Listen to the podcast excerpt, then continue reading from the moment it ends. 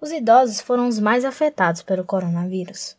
De acordo com o IPEA, quase 74% das vítimas fatais da Covid-19 tinham 70 anos ou mais.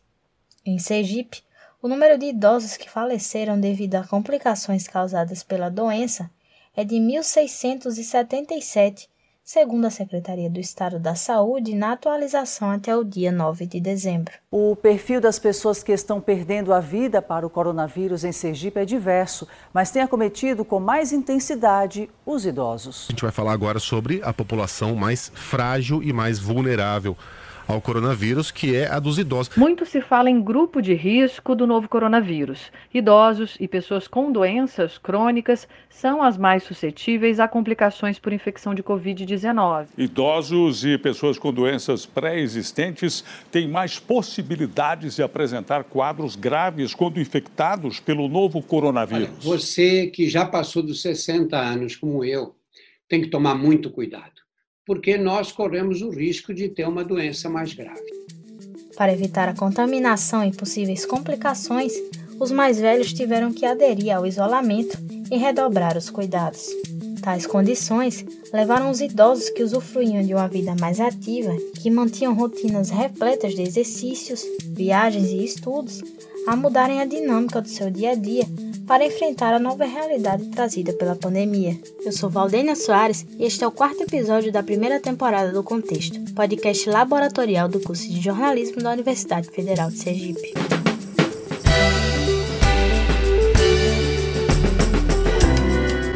Nesta edição, traremos um pouco dos impactos causados pelo isolamento social na vida dos idosos ativos.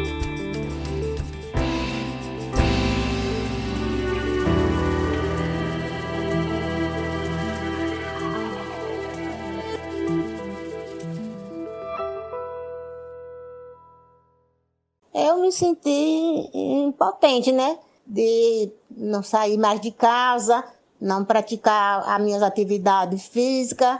Eu gostava demais da minha atividade física da hidroginástica, que é uma coisa que faz bem pra gente. De repente, tudo parou, tudo foi fechado e a gente teve que ficar em casa. Aqui em casa, sempre a gente tinha gente aqui conversando com a gente. Por quê?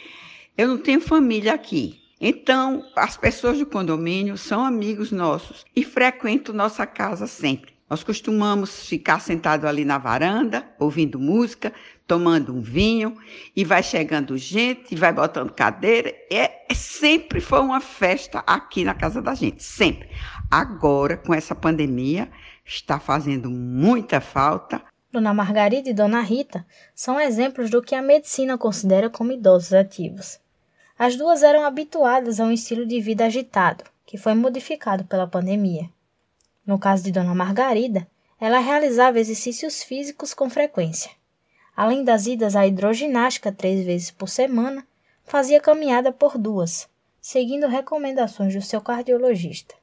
Mas se engana quem acha que é aposentada parava por aí. Eu mesmo ia pro shopping sozinha, eu ia lá pro centro sozinha, comprar minhas coisas, pesquisar minhas coisas. De repente eu fiquei é, impossibilitada, não pode, não sai de casa, não pode, fica em casa. E isso é muito traumatizante para as pessoas que, que têm a sua vida ativa. Quando é assim, quem tem idoso quer aquela vida parada, monota, fica só em casa na cadeira de balanço, cochilando.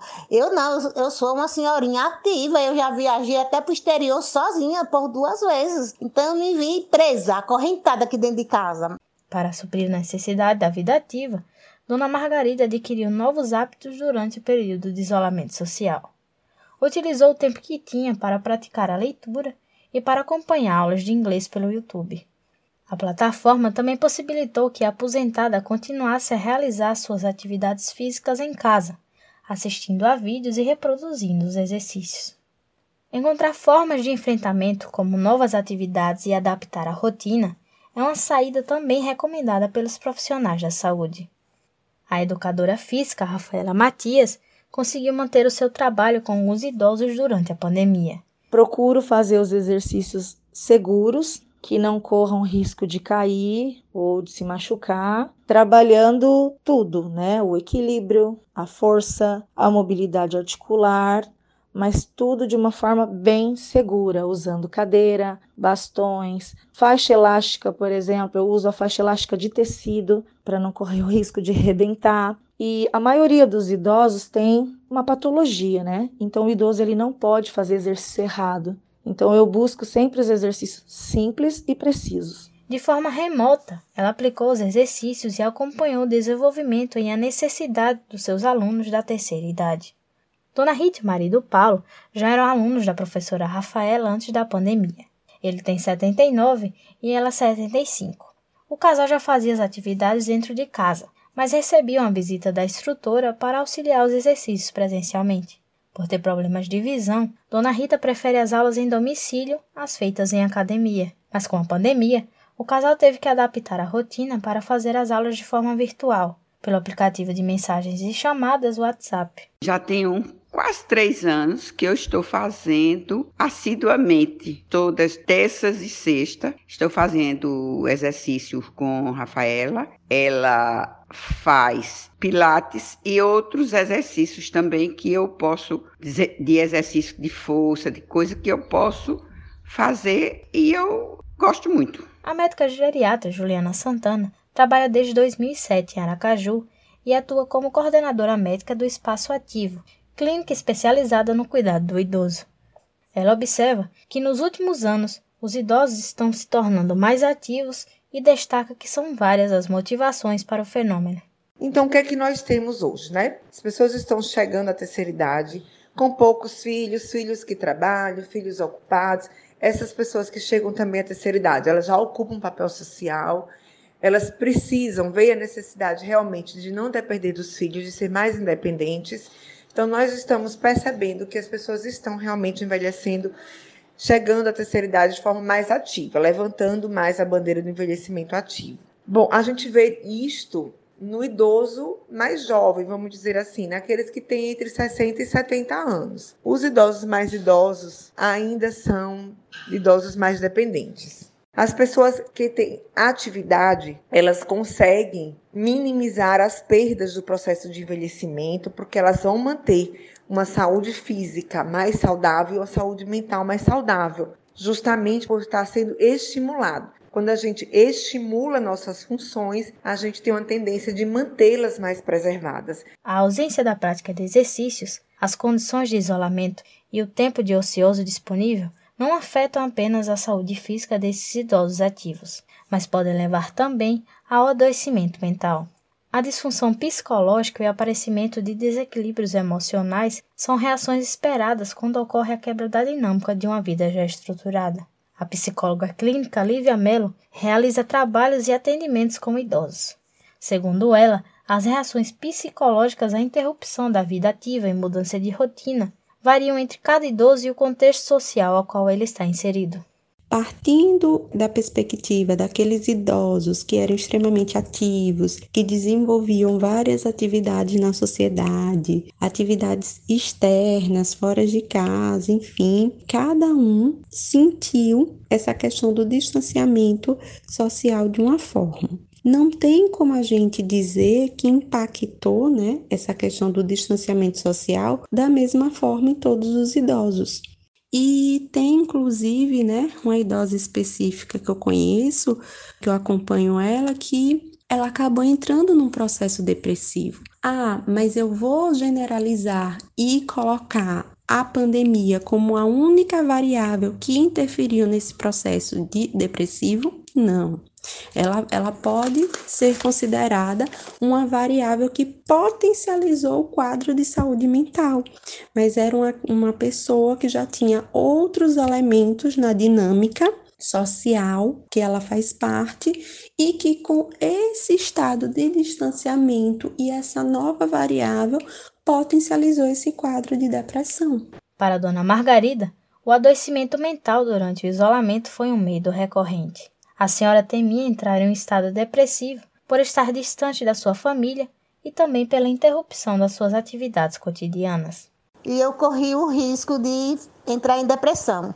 Uma vez que eu sou evangélica, eu me ajoelhava, orava, chorava, pedindo a Deus que me fortalecesse para que eu não entrasse em depressão, porque eu estava isolada, isolada totalmente. Eu soube a minha filha, minha neta, meu, meu filho, minha nora, todo mundo, através de videochamada pelo celular. No meu aniversário mesmo, não tive festa, eu me programei fazer uma festa de 70 anos, não tive, foi muito triste, chorei muito. Então, foi muito difícil os primeiros quatro meses da pandemia, os quatro meses de isolamento. Foi muito triste, muito sofrido para mim e eu acho que para muitos outros idosos que ficaram longe de seus familiares. Lívia Mello também atenta para comportamentos e reações observados durante esse período de isolamento que podem indicar adoecimento mental. Eu destaco é, a questão quando o idoso estiver ficando muito tempo introspectivo, sem querer dialogar, monossilábico, não puxando assunto, só respondendo aquilo que te perguntam e não sendo ativo no processo de comunicação, só respondendo de forma passiva. Quando esse idoso ele passa muito tempo calado, quando ele está com comportamentos é, de lavar a mão o tempo todo, de limpeza muito forte, né? é, e de modo exacerbado, que está criando até feridas na própria pele, né, de tanto repetir aquele comportamento de higienização. Então, são questões que vão, né, tanto a questão da interação social, como também marcas, escoriações provocadas por essa limpeza compulsiva. A presença da família faz toda a diferença durante esse período seja para notar comportamentos preocupantes, seja para amenizar a sensação de solidão do idoso. É o que destaca a geriatra Juliana Santana. O familiar precisa buscar horários para manter essa comunicação com o idoso, falar ao telefone, usar até a videochamada, fazer isso com uma forma intensa, famílias grandes, faz uma escala, se organiza, mas para que o idoso não se sinta sozinho em momento nenhum, ele tenha essa sensação de solidão, ele perceba que sua família está junto, que sua família está presente, mesmo não estando fisicamente ali do lado o tempo todo, mas eles estão juntos. A psicóloga Lívia Mello reforça que o isolamento social não significa necessariamente isolamento emocional e que as famílias devem promover interações a fim de evitar esse tipo de afastamento. Além da família, amigos e companheiros de atividades podem ajudar uns aos outros servindo como uma rede de apoio.